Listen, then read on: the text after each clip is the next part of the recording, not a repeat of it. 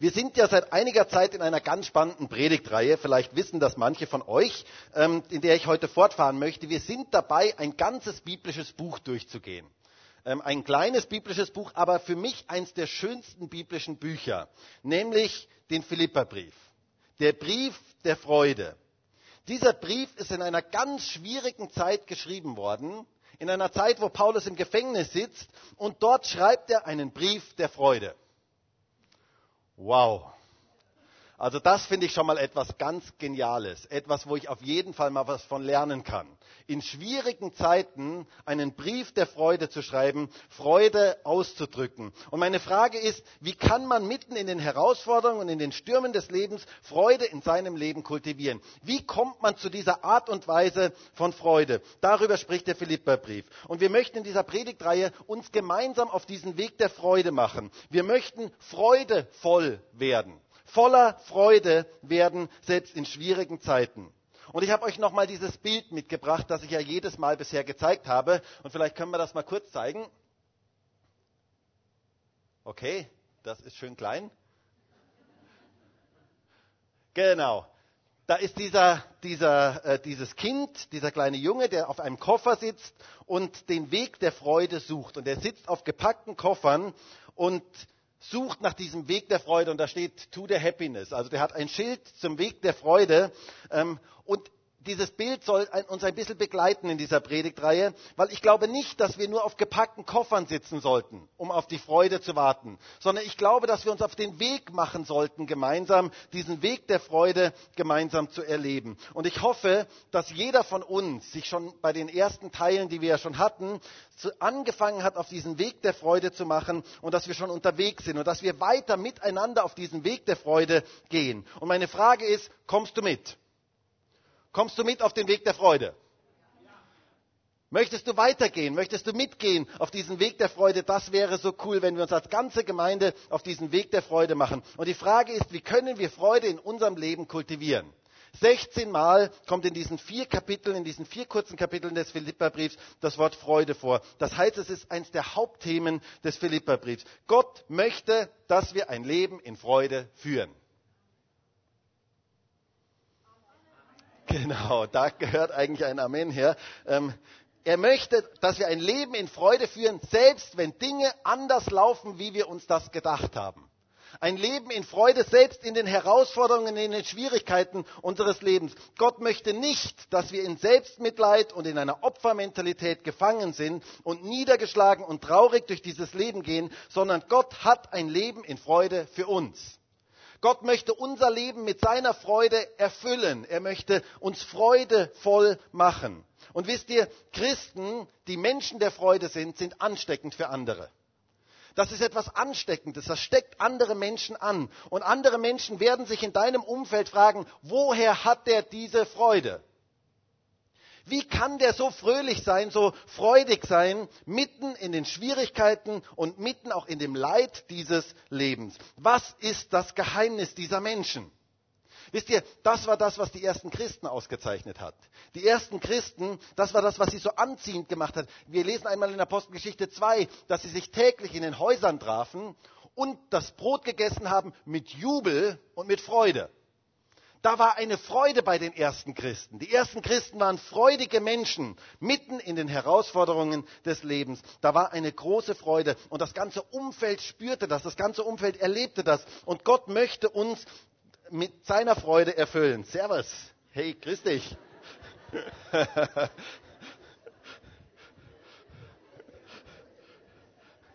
Herrlich, hä? Das sind Kinder, yes. Wir lieben Kinder in unserer Gemeinde, oder? Hey, geben wir doch mal unseren Kindern einen Applaus. Hä?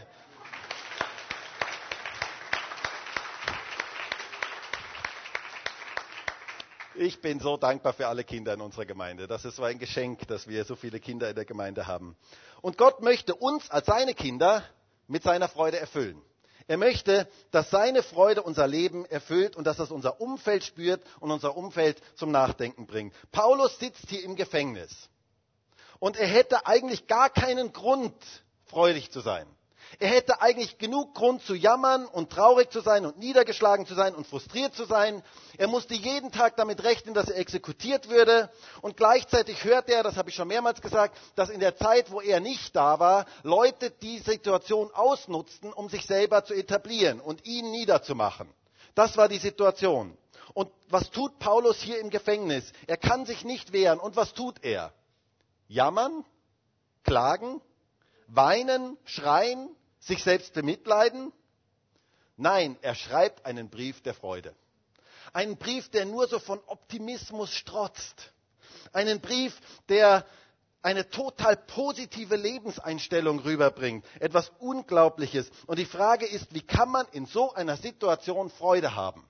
Wie kann man zu einem Menschen werden, der selbst in schweren und harten Zeiten Freude hat und so gelassen ist, wie ein Paulus ist? Das ist die große Frage. Und diesem Geheimnis sind wir auf der Spur. Wie kann man Freude haben, nicht nur dann, wenn es schön ist, wenn es gut ist im Leben, wenn die Sonne draußen scheint und wenn alles perfekt läuft in unserem Leben?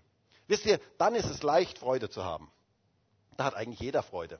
Also wenn so, wenn so alles perfekt läuft im Leben, ähm, wenn gerade eine Gehaltserhöhung da ist, wenn du befördert worden bist, wenn der nächste Urlaub kurz vor der Tür steht, ähm, wenn du ein neues Auto bekommen hast oder was auch immer, ähm, gerade neue Dinge bekommen hast, dann freut man sich sehr, sehr leicht.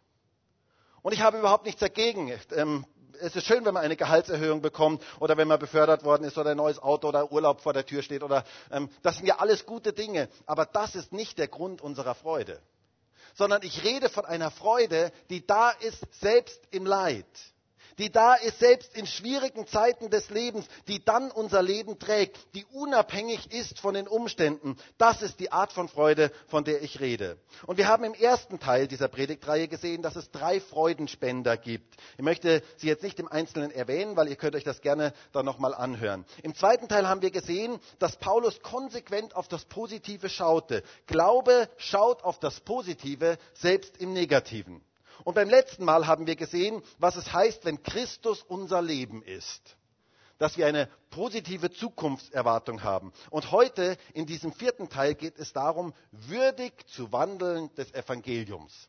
Um mal mit diesen alten Worten ähm, das auszudrücken. Würdig zu wandeln des Evangeliums. Es geht also um unser praktisches Leben.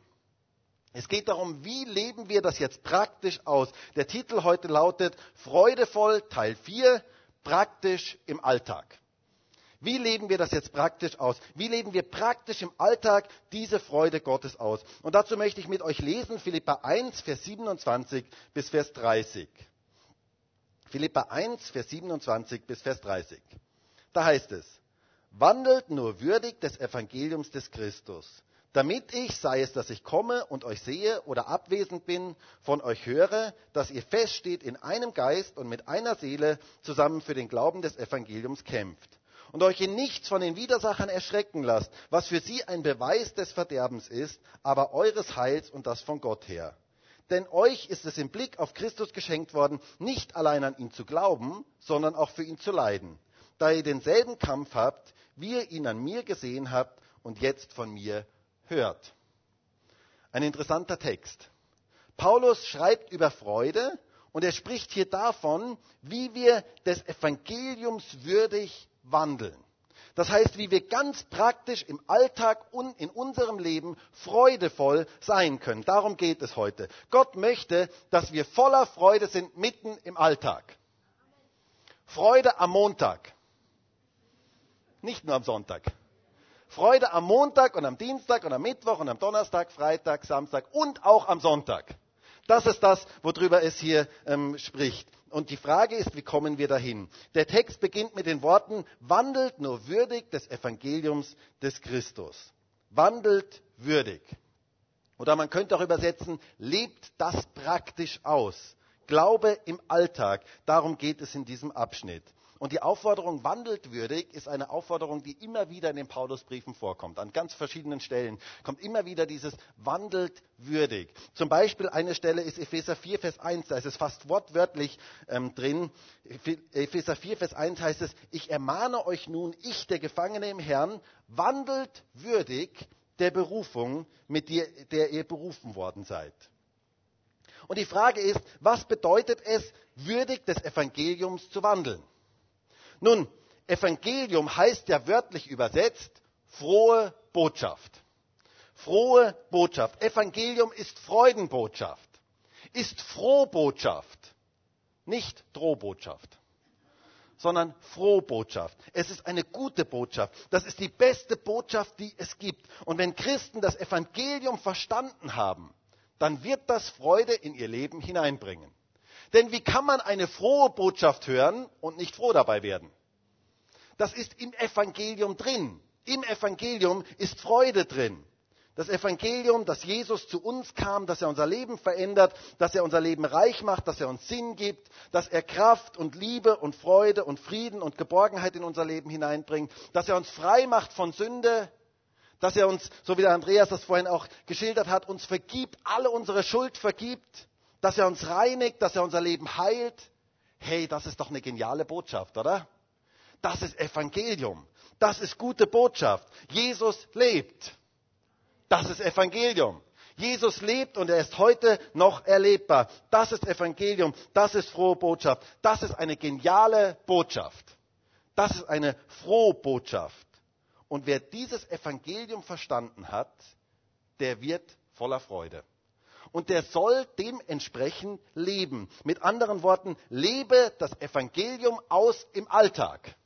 Das ist das, was Paulus hier sagt. Des Evangeliums würdig wandeln. Es bedeutet, dass unser Leben sich durch diese gute Botschaft verändern soll und verändern darf. Wisst ihr, viele Christen, wenn sie hören, wandelt würdig, meinen, das würde bedeuten, reiß dich jetzt ein bisschen mehr zusammen. Tu jetzt ein bisschen mehr. Also würdig wandeln heißt so, so, so auf die Art, ähm, das Evangelium, ja, das ist die gute Botschaft, die hören wir zuerst. Und dann irgendwann kommt das Kleingedruckte. Und das Kleingedruckte ist dann alles das, was wir tun müssen. Und alles das, also zuerst Gnade, zuerst das Geschenk und dann kommt das ganze Kleingedruckte. Du sollst und du musst und das und das musst du tun und so weiter. Und so ähnlich verstehen manche Leute diesen Ausdruck, wandelt würdig. Es ist so ähnlich wie bei den Zuschriften, die man bekommt. Kennt ihr diese Zuschriften, wo drauf steht, vollkommen kostenlos? Und dann liest du ein bisschen genauer, und dann schaust du dir mal das Kleingedruckte durch und dann siehst du, okay, kostenlos ist es auf jeden Fall mal nicht. Und in diesem Kleingedruckten steht ziemlich viel drin, ähm, was du alles tun solltest. Und viele Christen meinen, das Evangelium wäre auch so. Sie meinen, wandelt würdig. Das baut so einen extremen Druck auf. Das, das bedeutet erstmal das Evangelium, also erstmal die gute Botschaft. Und dann kommt irgendwann dieses Kleingedruckte, was wir alles tun sollen. Aber wisst ihr, Evangelium ist eine frohmachende Botschaft eine freimachende Botschaft. Und da gibt es kein Kleingedrucktes. Das ist so wichtig, das zu erkennen. Das ist so wichtig, das zu erkennen. Es soll keinen Druck in unser Leben hineinbringen. Jesus möchte unser Leben mit seiner Freude erfüllen. Und es geht um eine Beziehung zu ihm, aus der wir leben sollen. Und wer diese frohe Botschaft verstanden hat, dessen Leben verändert sich. Der wird anders leben. Der darf anders leben. Der kann anders leben. Das ist das, worum es geht. Das ist der Gedanke, der hier drin ist. Nicht, ich muss jetzt irgendwie anders leben, sondern wenn ich das Evangelium verstanden habe, dann kann ich anders leben. Dann darf ich anders leben. Dann werde ich anders leben. Ich möchte euch das mal an einem Beispiel illustrieren. Stellt euch vor, es gibt in unserer Stadt einen armen, obdachlosen Menschen, der sein Essen in Mülleimern zusammensucht. Und er wird an verschiedenen Stellen immer wieder gesehen, wie er Mülleimer aufmacht und durchsucht ähm, nach etwas Essbarem. Und dieser Mann ist total arm. Und eines Tages kommt ein reicher Mann, ähm, geht durch die Stadt und er sieht diesen Mann und er denkt sich, das kann doch wohl nicht wahr sein. Und sein Herz wird berührt und er sagt zu irgendeinem ähm, von seinen Bekannten, sagt, du geh zu diesem armen Mann und sag ihm, ich habe eine gute Botschaft für dich. Die gute Botschaft ist, ein reicher Mann hat dich in dieser Stadt gesehen und du musst nicht mehr so leben, wie du bisher gelebt hast. Dieser Mann, dem ist das so ans Herz gegangen, der hat eine Stiftung gegründet für dich und in diese Stiftung hat er zwei Millionen Euro hineingelegt und die stehen dir jetzt zur Verfügung. Du musst nicht mehr so leben wie bisher. Frohe Botschaft.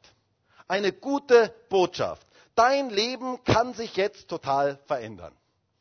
Und dieser Obdachlose, der freut sich, der macht vielleicht sogar ein Tänzchen, der ist ganz begeistert, sagt, wow, genial, das ist ja super, was da passiert ist. Der kann sein Glück kaum fassen.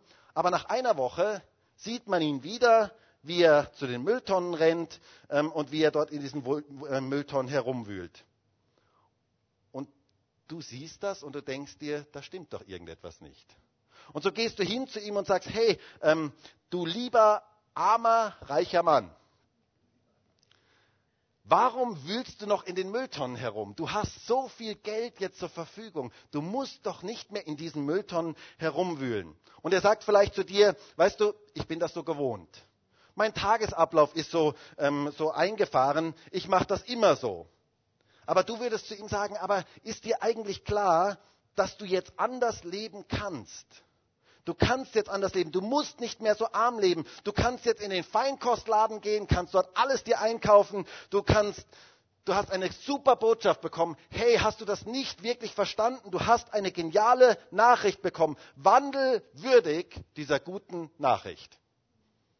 Wandel dementsprechend. Tu das, leb das aus. Du musst nicht mehr als armer Obdachloser leben. Du darfst jetzt anders leben. Besorg dir mal ein Deo, geh mal richtig duschen, ähm, geh dir was zu essen kaufen, und zwar das Beste zum Essen kaufen, such dir eine Wohnung, du darfst jetzt anders leben. Und wisst ihr, das ist der Gedanke, der in diesem Text drin steckt.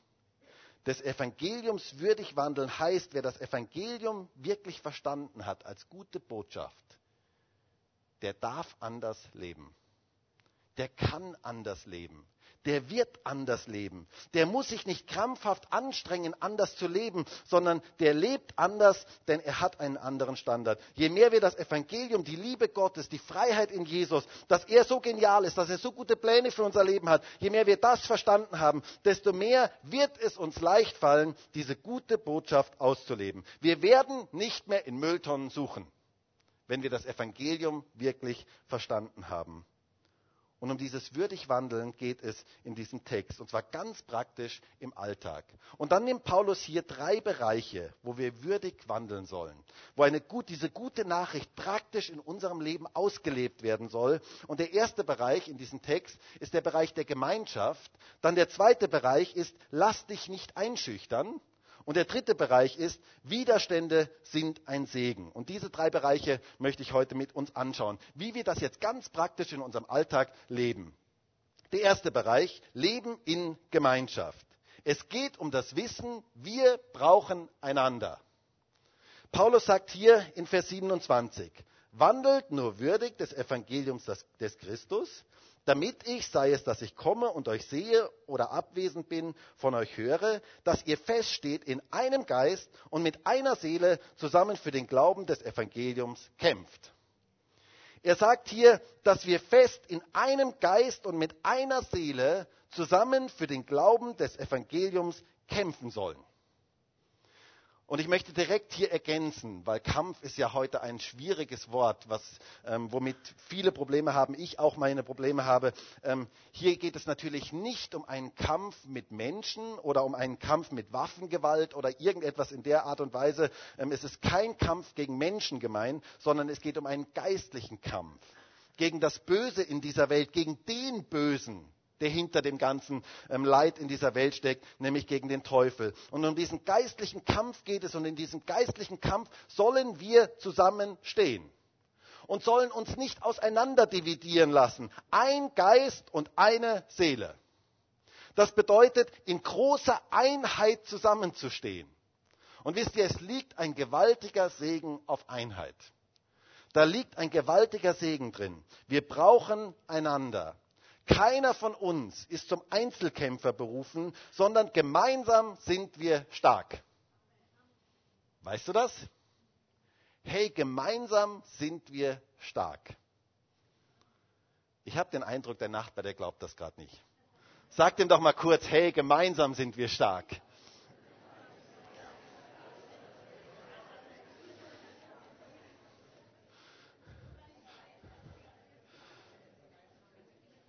Dass es so etwas Wichtiges ist, zu erkennen. Gemeinsam sind wir stark. Wir brauchen einander. Wir brauchen die gegenseitige Ergänzung. Wir dürfen zusammenstehen, so wie Paulus das hier ausdrückt. Gemeinsam statt einsam.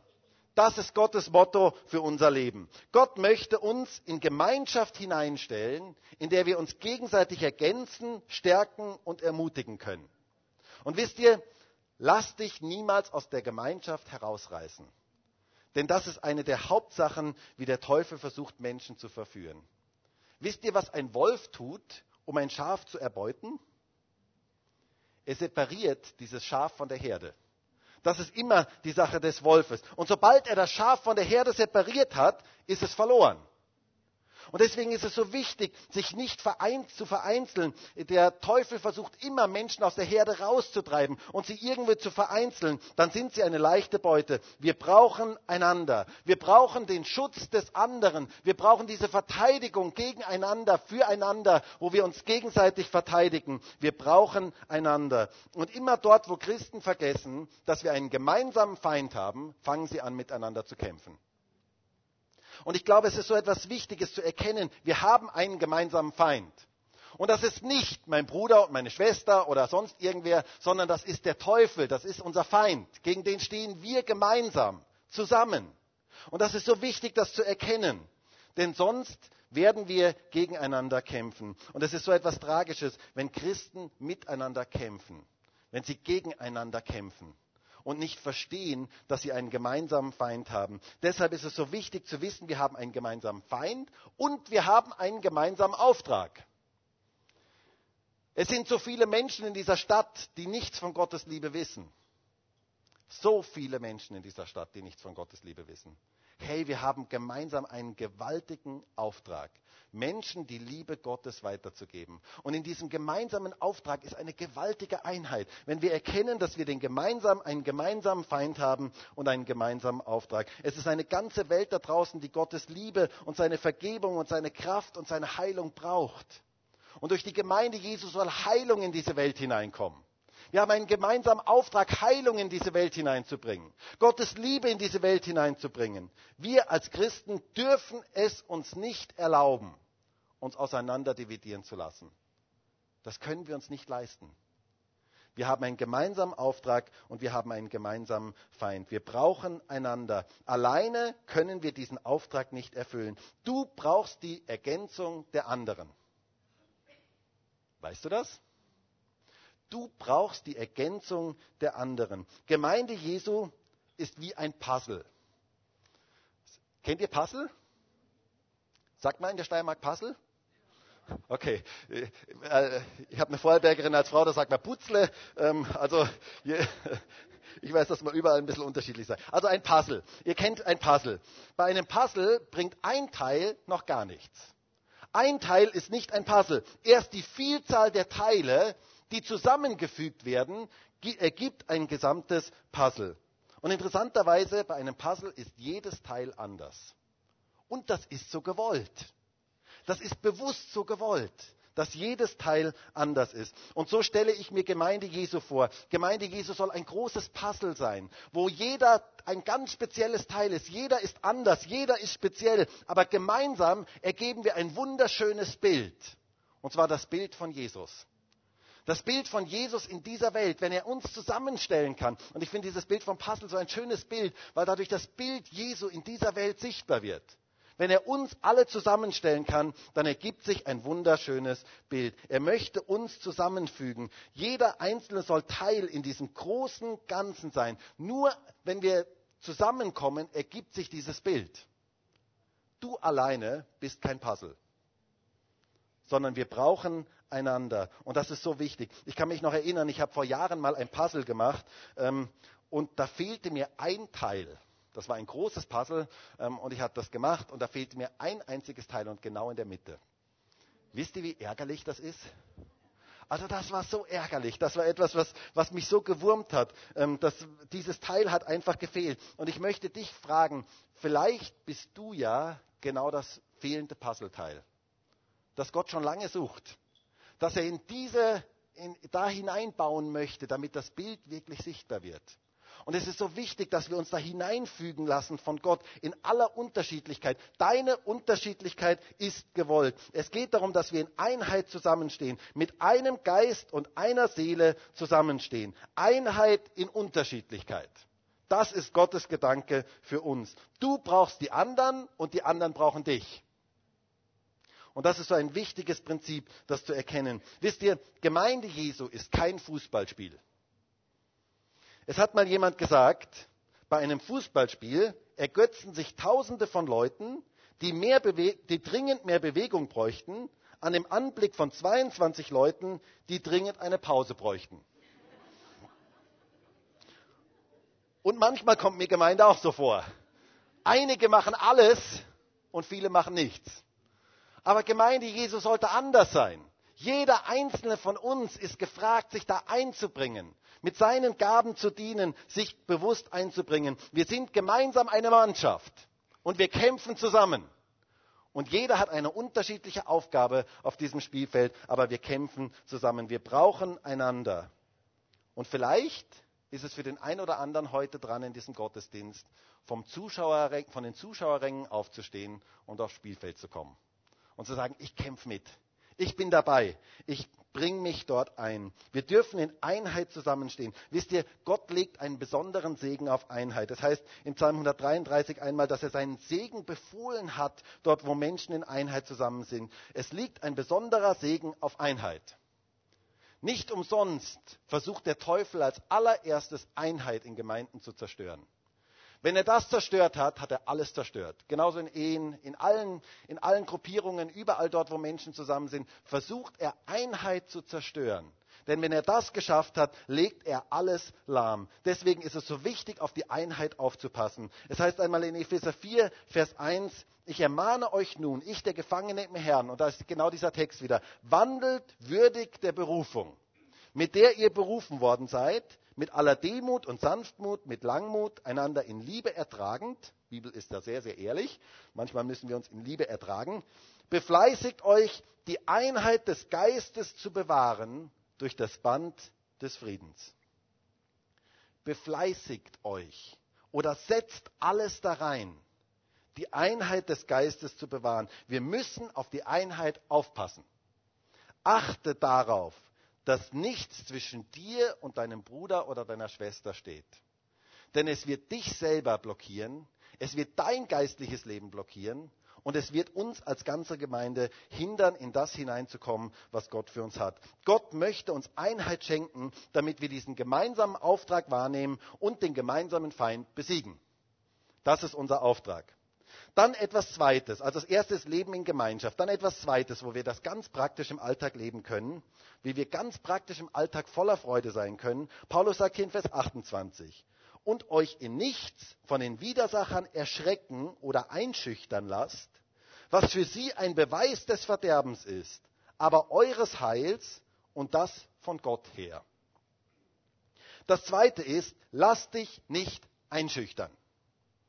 Lass dich nicht einschüchtern. Wisst ihr, es gibt so viele Dinge in unserem Leben, die uns einschüchtern möchten. Einschüchterung ist eine Sache, die so weit verbreitet ist. Und es geht so leicht, dass wir uns einschüchtern lassen. Da gibt es eine ärztliche Diagnose und wir lassen uns einschüchtern. Oder Mobbing, vielleicht auch Mobbing am Arbeitsplatz.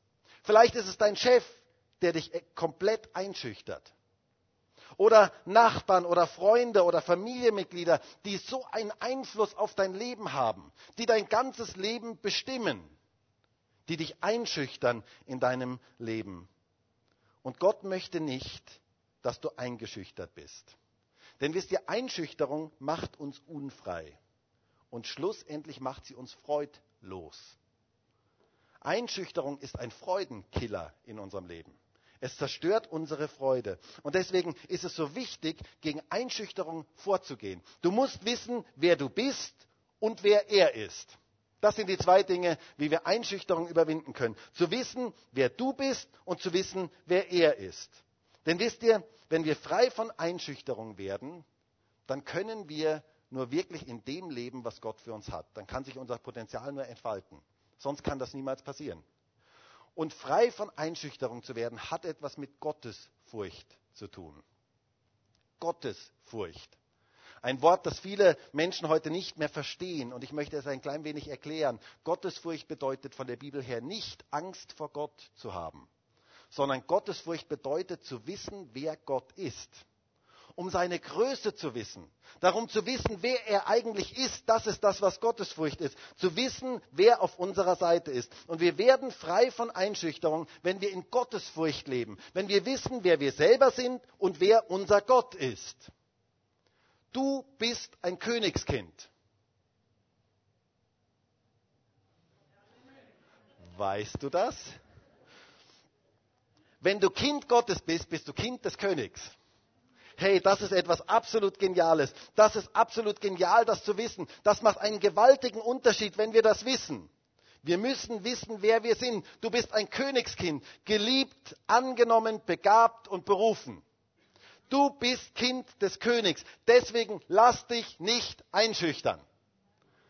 Das ist eine Sache, weshalb du dich nicht einschüchtern lassen musst. Wisst ihr, ich bin nicht nur ein Graf, sondern ich bin ein König. Ein Kind des Königs.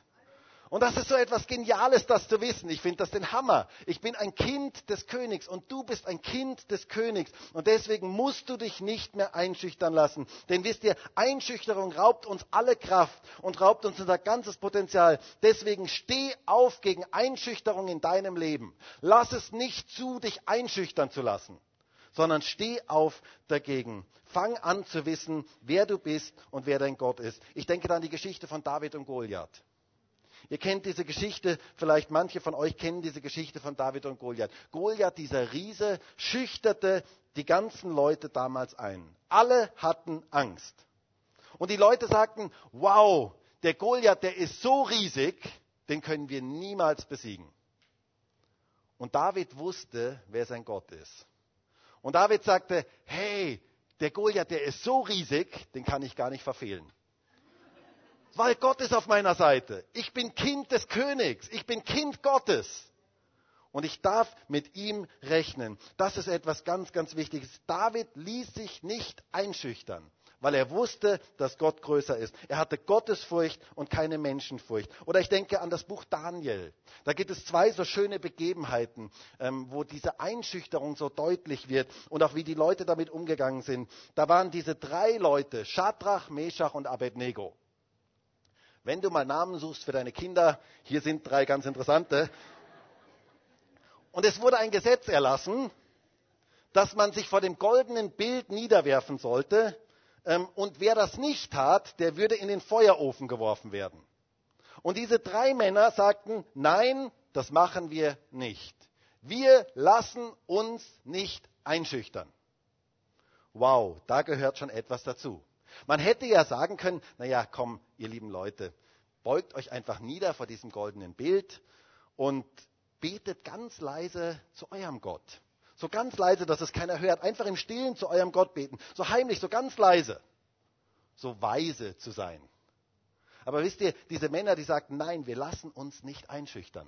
Wir lassen uns nicht einschüchtern. Und hört einmal, wie sie zum König Nebukadnezar, dem mächtigsten Mann der damaligen Zeit, was sie zu ihm sagten. Es heißt in Daniel 3, Vers 16 oder Vers 17. Ob unser Gott, dem wir dienen, uns erretten kann, sowohl aus dem brennenden Feuerofen als auch aus der Hand, aus deiner Hand, o oh König, wird er uns erretten. Oder ob nicht. Es sei dir jedenfalls kund, o oh König, dass wir deinen Göttern nicht dienen und uns vor dem goldenen Bild, das du aufgestellt hast, nicht niederwerfen werden. Spürt ihr? Das sind Menschen, die lassen sich nicht einschüchtern. Das sind Menschen, die lassen sich nicht einschüchtern. Die hatten Gottesfurcht. Die wussten, wem sie dienen. Sie sagen hier, ob unser Gott, dem wir dienen. Sie wussten, wem sie dienen und deswegen hatten sie keine Menschenfurcht. Sie ließen sich einfach nicht einschüchtern. Und dann, viele von euch kennen diese Geschichte, die vierte Gestalt, die vierte Person ist mitten im Feuerofen. Gott war mitten bei ihnen und es geschieht ein gewaltiges Wunder und sie kamen unversehrt aus diesem Feuerofen heraus.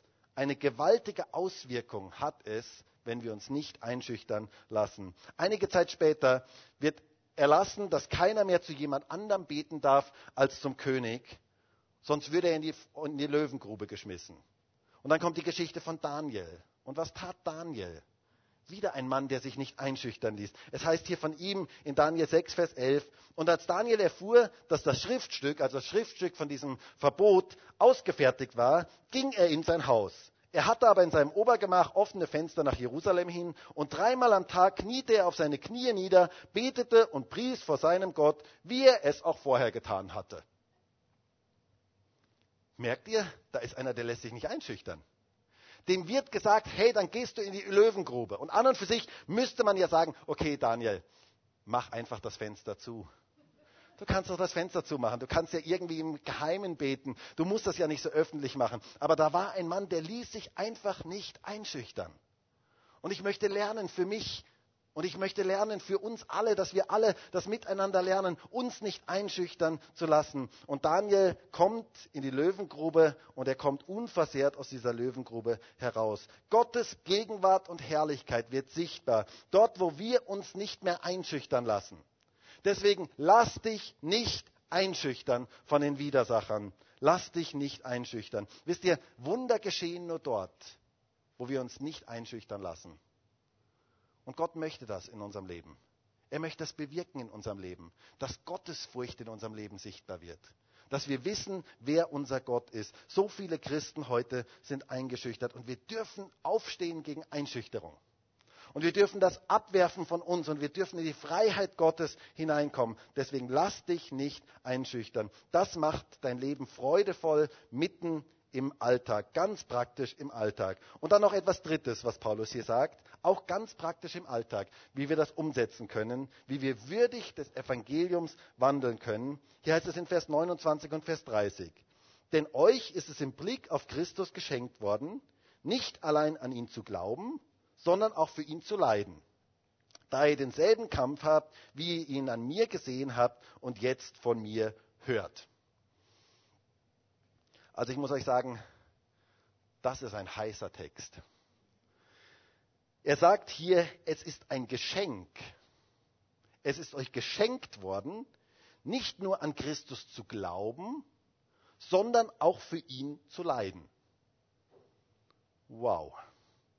Das ist doch durchaus ein fremder Gedanke für uns heute. Ein Geschenk zu leiden, ein Geschenk Schwierigkeiten zu haben. Wisst ihr, Widerstände in unserem Leben sind ein Geschenk, wenn wir richtig damit umgehen. Und das ist so etwas Wichtiges, das zu erkennen. Durch Widerstände wird unser Glaube stärker. Weißt du das? Es ist so wichtig, das zu wissen. Nicht auf den Höhen des Lebens wird unser Glaube tiefer. Nicht auf den Höhen des Lebens wird unser Glaube stärker, wenn alles perfekt läuft in unserem Leben.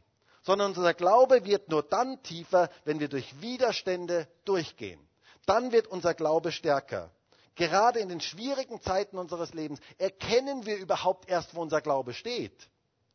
Solange wir auf den Höhen des Lebens gehen, wissen wir gar nicht, wo unser Glaube wirklich steht. Wenn wir in die Tiefen hineinkommen, dann spüren wir erst, wo unser Glaube wirklich steht. Und Paulus sagt hier, es ist ein Geschenk, wenn unser Glaube stärker werden kann durch schwierige Zeiten in unserem Leben. Deswegen dürfen wir für Kämpfe und Herausforderungen danken.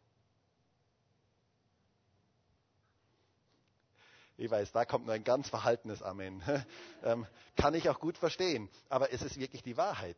Wir dürfen für Kämpfe und Herausforderungen danken, weil sie uns weiterbringen in unserem Leben. Diese negativen, scheinbar negativen Dinge in unserem Leben bringen uns eigentlich etwas Positives, bringen etwas Gutes in unser Leben hinein. Du wirst im Glauben niemals wachsen, ohne dass du Herausforderungen erlebst.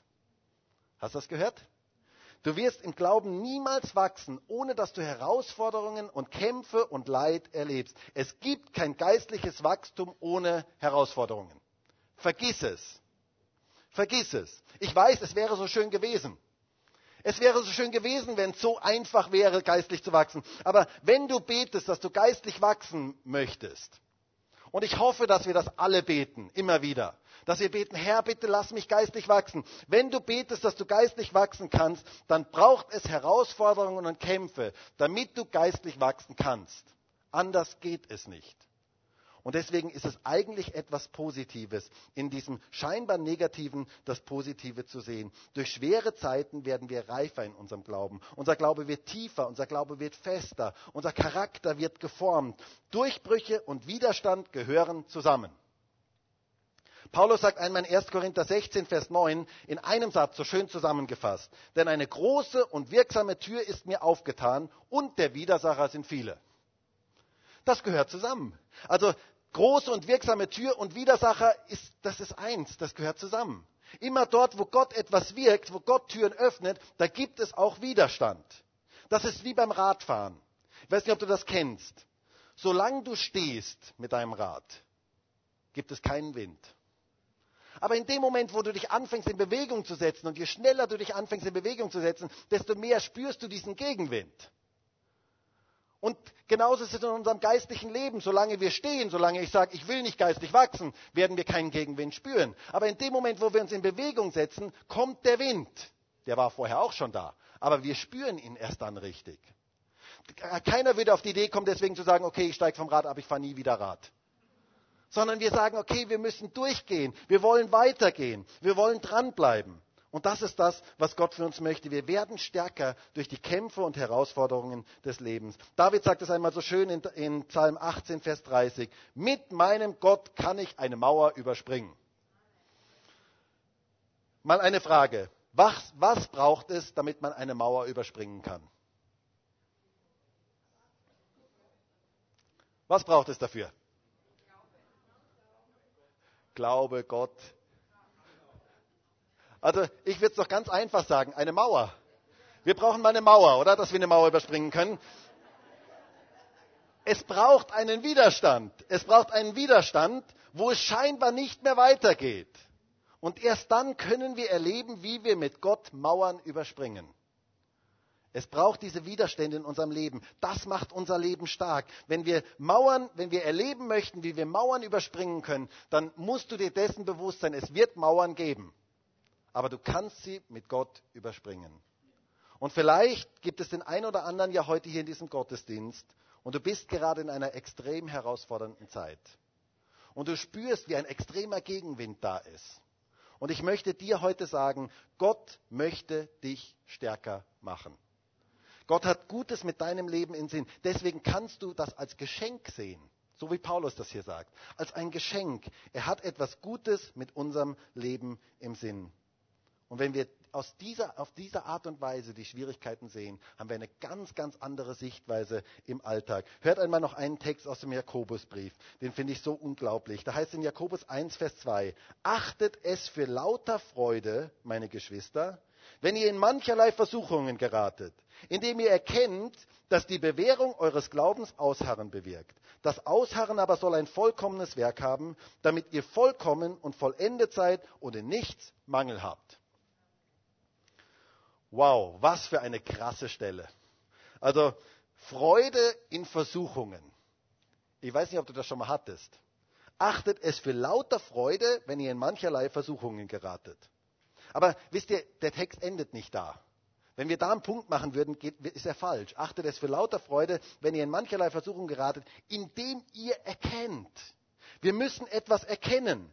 Und zwar, dass die Bewährung eures Glaubens Ausharren bewirkt, dass etwas Positives daraus hervorkommt und dass wir schlussendlich dadurch vollkommen werden, heißt es hier, und keinen Mangel haben. Das heißt, Herausforderungen, Kämpfe haben eine gute Verheißung für unser Leben. Gott hat etwas Gutes mit unserem Leben im Sinn. Deswegen sieh schwierige Zeiten als Geschenk und lerne es, diese Dinge aus der richtigen Perspektive zu sehen. Denn dann werden wir anders leben. Wir leben würdig des Evangeliums. Und das möchte Gott in unserem Leben tun. Freude mitten in den Herausforderungen des Lebens. Das ist Gottes Ziel für uns. Ich möchte zum Schluss kommen. Gott möchte, dass wir ganz praktisch im Alltag unseren Glauben leben. Dass wir ganz praktisch im Alltag Freude Gottes erleben. Und zwar Freude am Montag, Dienstag, Mittwoch, Donnerstag und alle Tage der Woche. Das möchte Gott für uns. Wir haben eine geniale, frohe, gute Botschaft. Und die dürfen wir täglich ausleben, in unser Leben integrieren. Du musst nicht mehr in Mülltonnen kramen, sondern du darfst anders leben. Und Gott spricht heute mit uns über diese drei Bereiche. Das Leben in der Gemeinschaft. Wir brauchen einander. Dann lass dich nicht einschüchtern. Und das dritte, erkenne, dass Widerstände ein Segen sind. Und ich wünsche mir so sehr, dass Gott uns alle miteinander auf diesen Weg der Freude Stück für Stück weiterführen kann. Und ich muss euch sagen, ich liebe den Philipperbrief, weil ich so viel Reichtum in diesem Brief sehe und so vieles, was ich für mich lernen kann und was wir, glaube ich, alle miteinander lernen dürfen. Und ich würde jetzt so gerne mit uns allen gemeinsam dafür beten, dass wir das umsetzen können im Alltag. Und vielleicht können wir gemeinsam aufstehen.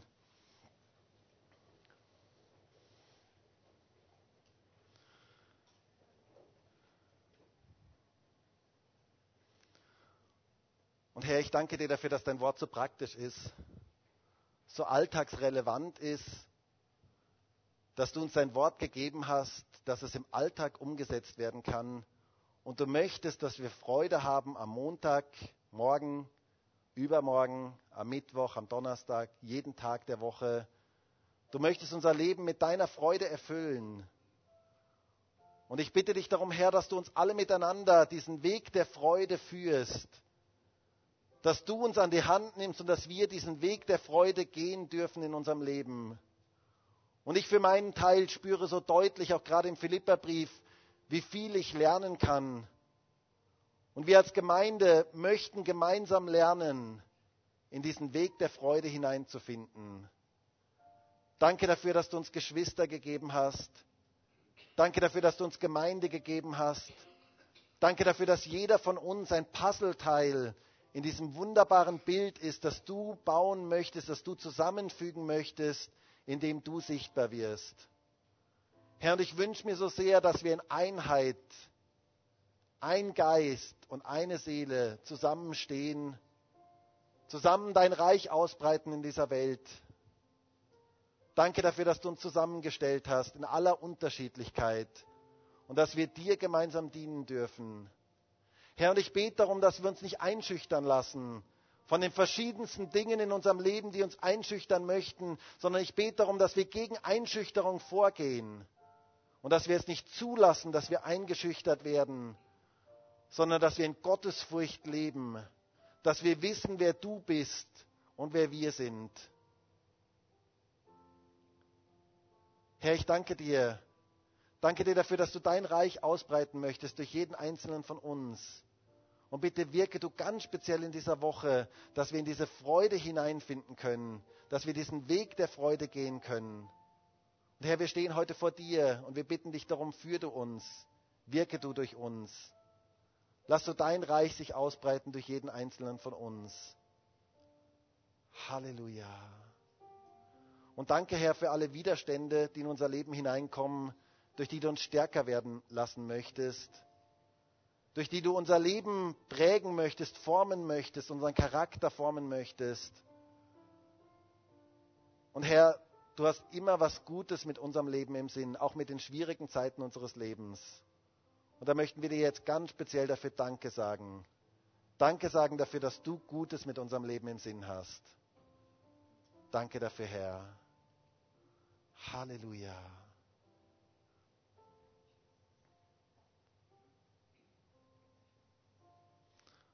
Und ich weiß ja nicht, an welchem Punkt du jetzt gerade stehst. Aber wir möchten jetzt gemeinsam ein Lied singen. Und vielleicht kannst du das einfach Gott hinbringen, was dich jetzt so angesprochen hat. Ist es vielleicht das Leben in Gemeinschaft, wo Gott dich neu positionieren möchte, wo Gott dich neu einfügen möchte? Ist es vielleicht, dass du eingeschüchtert bist? Dann triff doch heute die Entscheidung, ich will mich nicht einschüchtern lassen. Oder ist es vielleicht, dass du in Widerständen bist, dass du Herausforderungen, extreme Herausforderungen im Moment hast? Dann bitte Gott darum, dass du ihm Danke dafür sagen kannst, weil er was Gutes mit deinem Leben im Sinn hat. Wo auch immer du jetzt gerade stehst, bring das jetzt einfach Gott in dieser Zeit, wo wir dieses Lied singen und sag ihm, Herr, ich möchte diesen Weg der Freude gehen. Ich möchte das praktisch im Alltag leben. Lass uns das jetzt gemeinsam singen.